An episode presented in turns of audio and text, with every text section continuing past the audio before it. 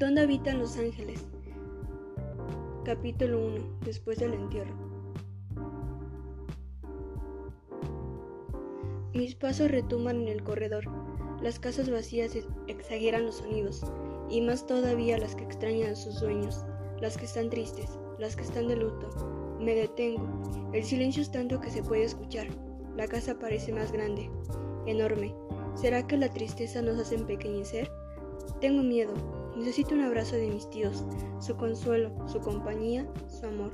Me siento como aquel niño indefenso y atolondrado que llegó aquí de vacaciones hace 18 años, sin siquiera sospechar que esta ciudad se convertiría en su ciudad, esta casa en su casa y estos tíos, abuelos en sus padres. Capítulo 2. Las vacaciones. El tren comenzó a frenar. Habíamos llegado a San Miguel. Mi estómago se hizo nudo y las palmas de mis manos se empaparon. Recordé a mi mamá despidiéndome en el pueblo. Te portas bien, Panchito. Te lava las manos antes de comer y no te olvides de los dientes.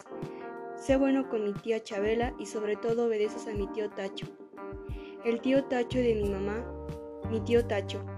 Mi estómago se amarró en nudo ciego. Con toda seguridad él nos iría a recibir. Miré por la ventanilla. Ahí estaba, altísimo, el pelo demasiado corto, casi a rape, y su terna bata blanca. Miraba el tren con ansiedad, como con ganas de ver, de vernos, de que bajáramos ya. En cuanto apareciéramos por la puerta del vagón, su mirada se volvió indiferente y hasta algo burlona. Al verme a mí, se transformó en la de un halcón que ha descubierto a su presa. Me puse detrás de mi prima Peque, con su falda me sequé el sudor de las manos y también unas gotas que escurrían por mis patillas. Ella me jaló cariñosamente del brazo y me dijo, Saluda, Panchito. Me armé de valor. Se, se, ¿cómo se lleva, tío? A todos los chicos nos saludó con fuertes jalones de pelo y a la Peque, a la nena y a Lola, que ya eran grandes, con ligeros apretones en los cachetes. Caminamos hacia el coche donde nos estaba esperando Lino Pirnos su chofer. Lino Pirnos se llama en realidad Noel López. Su cambio de nombre se debió a que cuando mi tío fue presidente municipal de San Miguel, Noel lo acompañaba a todos los actos políticos. Y como al final de estos ponían el disco del himno nacional, en cuanto Noé se sentía cansado o aburrido, se le acercaba y en secreto le pedía que ya se tocara el himno para que pudieran irse. Pero con su particular forma de hablar le decía, Doctor, ya tocamos Lino Pirnos y Lino Pirnos se le quedó. Un tiempo después me enteré de que mi tío no sabía manejar. Sorprendido por ese descubrimiento le pregunté, Tío, ¿por qué no aprende? Él respondió enojado. ¿Y Lino en qué trabajaría? ¿Cree que yo mismo le iba a arrebatar la chamba? Qué mal me conoce Panchito. Llegando al coche, saludamos a Lino y tratamos de ganarnos un lugar unos a otros. Mi tío con voz enérgica nos indicó, no cabemos todos de una vez, haremos dos viajes. Que se vayan primero los chiquitos. ¿No le parece, tío? dijo la Peque. ¿Por qué los chiquitos? respondió enojado. No, Peque, es pésimo sobre proteger a la gente. Lo dejaremos a la suerte. Lino, présteme una moneda. Mi tío Tacho se hablaba de usted, con todo el mundo. Solo se tuteaba con mi tía Chabela. Voló el cobre, Águila, So. A las tres grandes les tocó irse en la primera tanda. La Peque le propuso quedarse con nosotros, pero él respondió con un no rotundo. Entonces le sugirió que él mismo le hiciera, pero ni siquiera le contestó. Solamente le echó una de sus duras miradas y ella se subió al coche muy seriecita. Mi tío se asomó por la ventanilla y gritó, Adiós niños, se cuidan. Si se les acerca un robachicos pelean con niños y dientes, pobre del que se deje robar, y el coche arrancó. Nos abrazamos a Chucho, que era el mayor del grupo. Tenía 12 años. Estábamos muy asustados. Toda la gente que había en la estación tenía cara de robachicos. Katy me tenía el brazo marcado por las pellizcas. Pellizcaba siempre que estaba nerviosa. Lucha se rascaba salvajemente. Tenía surcos por todos lados. Los dientes de Marta sonaban como castañuelas. Los ojos de Agustín parecían salirse de sus órbitas. Lupita, siempre tan sirecita, hablaba con voz estridente y reía carcajadas. Chucho nos tranquilizaba diciéndonos que no nos perdiéramos las esperanzas y que confiáramos en nuestro tío. Seguramente antes de que anochezca volverá por nosotros. Eran las dos de la tarde. Mis primos seguían con sus tic nerviosos y yo me estaba haciendo pipí. De pronto, el coche de mi tío apareció junto a nosotros. Se bajó y nos dijo, Suban niños. Al ver que no cabíamos todos atrás, agregó, Panchito y Katy se vienen conmigo, con Lino y conmigo. Katy se puso feliz porque no tendría que dejar mi pellizcado. Yo disimuladamente me cambié de lugar para que al menos siguiera con el otro. Ya en el coche le dije a mi tío en voz baja, Tío, quiero hacer pipí. Muy bien, Panchito, me contestó. No hay problema, hágase los pantalones. ¿Cómo, tío? le pregunté asombrado. Mire, niño, me explicó, si su necesidad es de tal magnitud que no pueda dominarla, adelante, desahóguese, nada más no me vaya a apuntar a mí. Ni a mí tampoco, gritó Katy, subiéndose casi a las piernas del niño. Ahora continuó con mi tío Tacho. Si usted tiene control sobre su cuerpo, en unos minutos más estaremos en casa y podrá satisfacer su necesidad fisiológica con toda corrección y comodidad.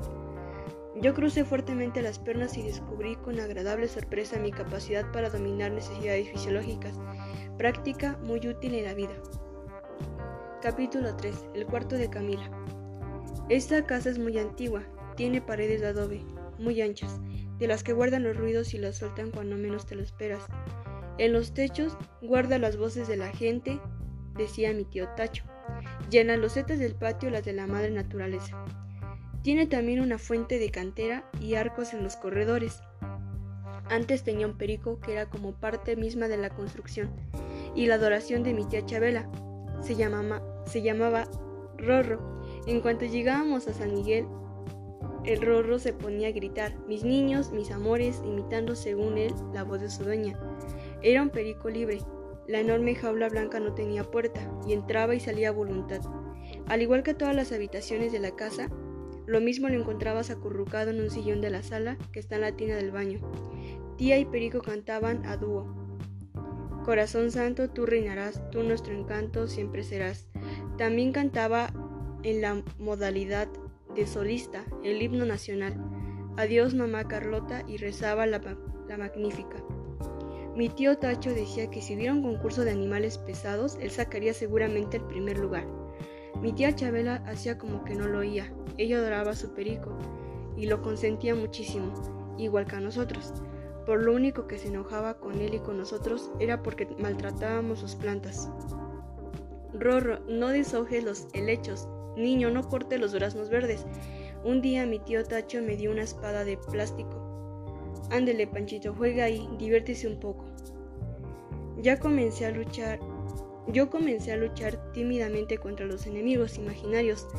Poco a poco el acaloramiento de la batalla aumentó. Una cabeza salió volando, después un brazo, luego otro. Panchito, ¿qué estás haciendo? Era mi tía Chabela. Mira nada más. Niño, ¿por qué destruyes mis plantas? Las cabezas y los brazos se transformaron en helechos rotos y flores destrozadas. Le iba a decir que mi tío me había dado la espada, que él me había dicho que jugara ahí, pero el gesto de su cara me hizo enmudecer.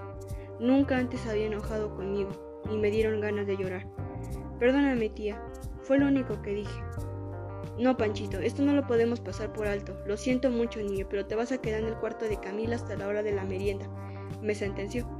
El cuarto, de la, el cuarto de Camila era lo peor que le podía pasar a cualquiera. Ese cuarto nos daba miedo. Estaba en el fondo de la huerta. Del techo de pronto, del techo de pronto sale un sonido agudísimo, parecido a una sostenida nota musical.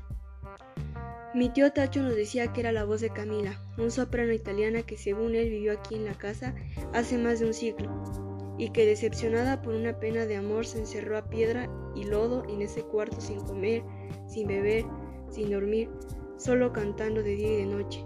Cobre, cobre, ingrato, hasta que se consumió. Decía que nunca encontraron el cadáver, que solo hallaron el vestido, las joyas y la peineta, que, que seguramente las cenizas habían volado y se habían alojado en las ranuras de los tabiques del techo. desde donde tristemente seguía entonando su canción desgarradora. Y así seguirá por los siglos de los siglos, nos decía en tono solemne. A nosotros se nos enchinaba el cuerpo.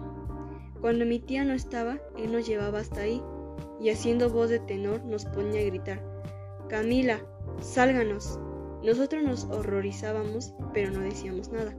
Era una prueba de valentía. Con miedo y todo me dirigí hacia allá. Sabía que merecía el castigo. Entré muy temeroso escuchando paso tras de mí. Cerré la puerta, sentí que alguien la jalaba por fuera. Temblando como gelatina logré dar unos pasos y me senté en un rincón. Con todas mis fuerzas canté para mis adentros.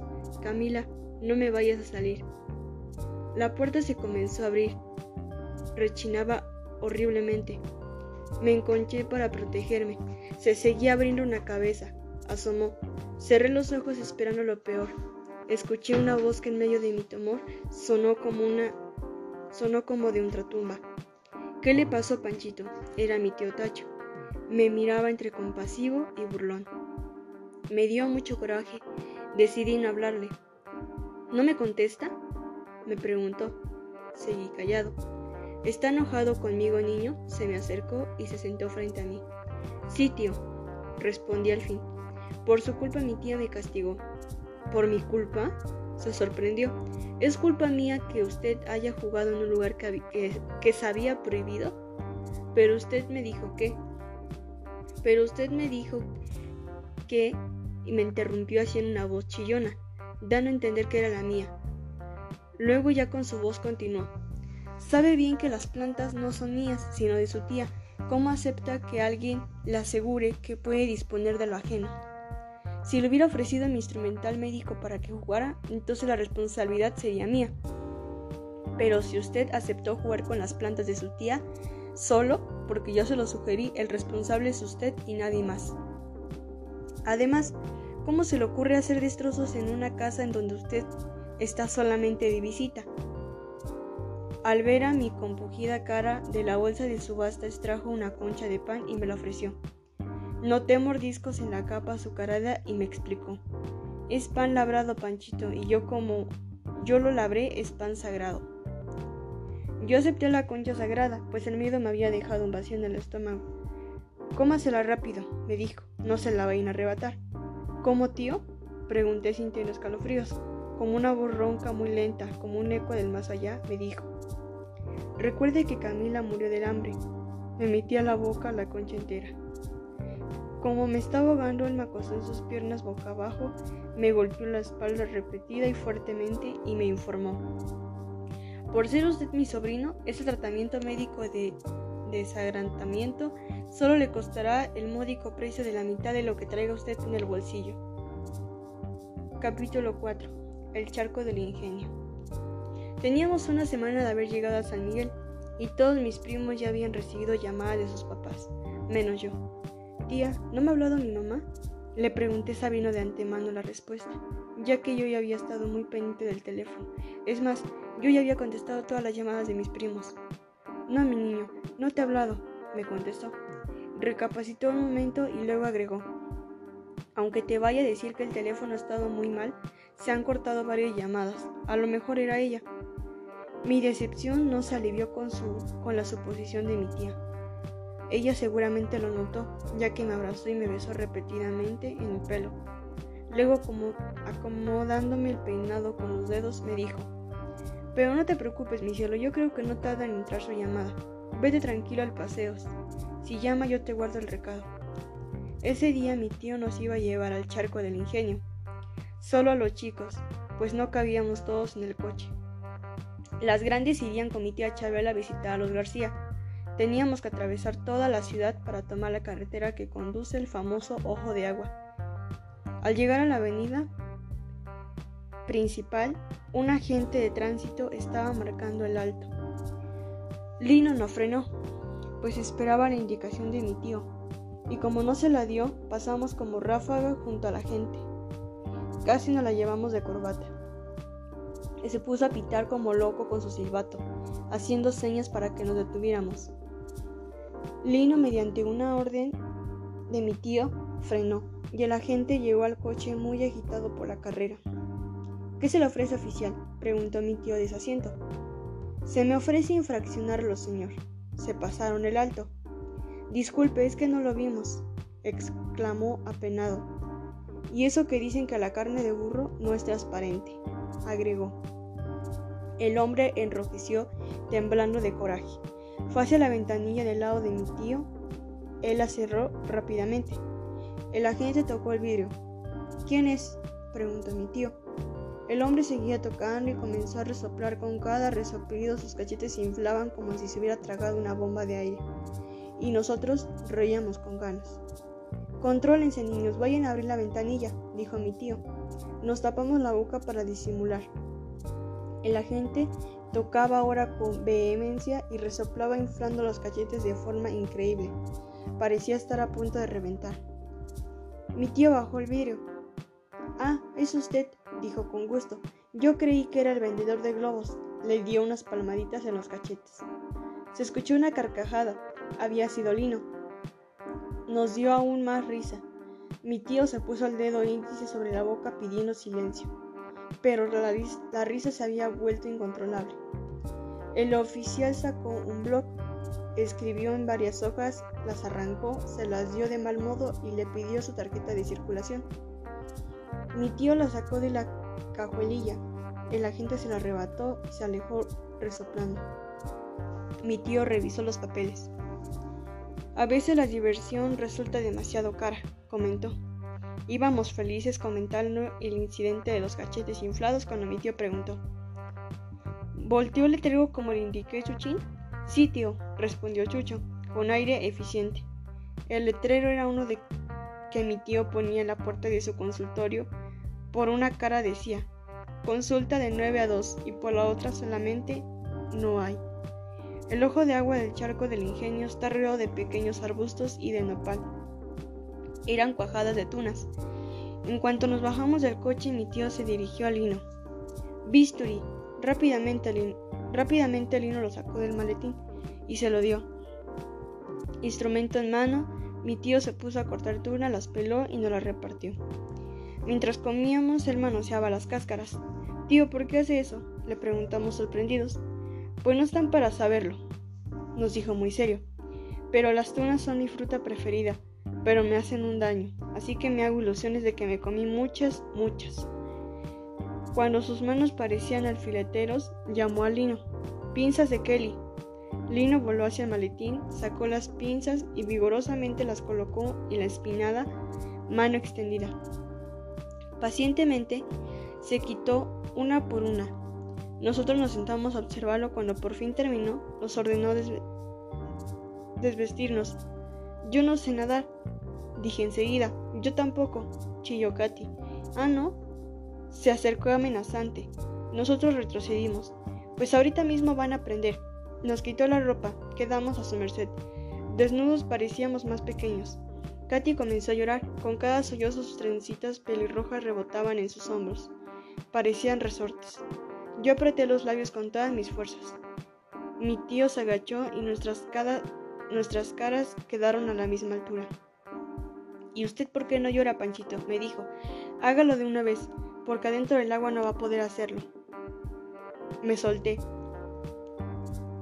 Él se desvistió quedando en calzoncillos, nos tomó de la mano y antes de darnos cuenta ya estábamos en el agua.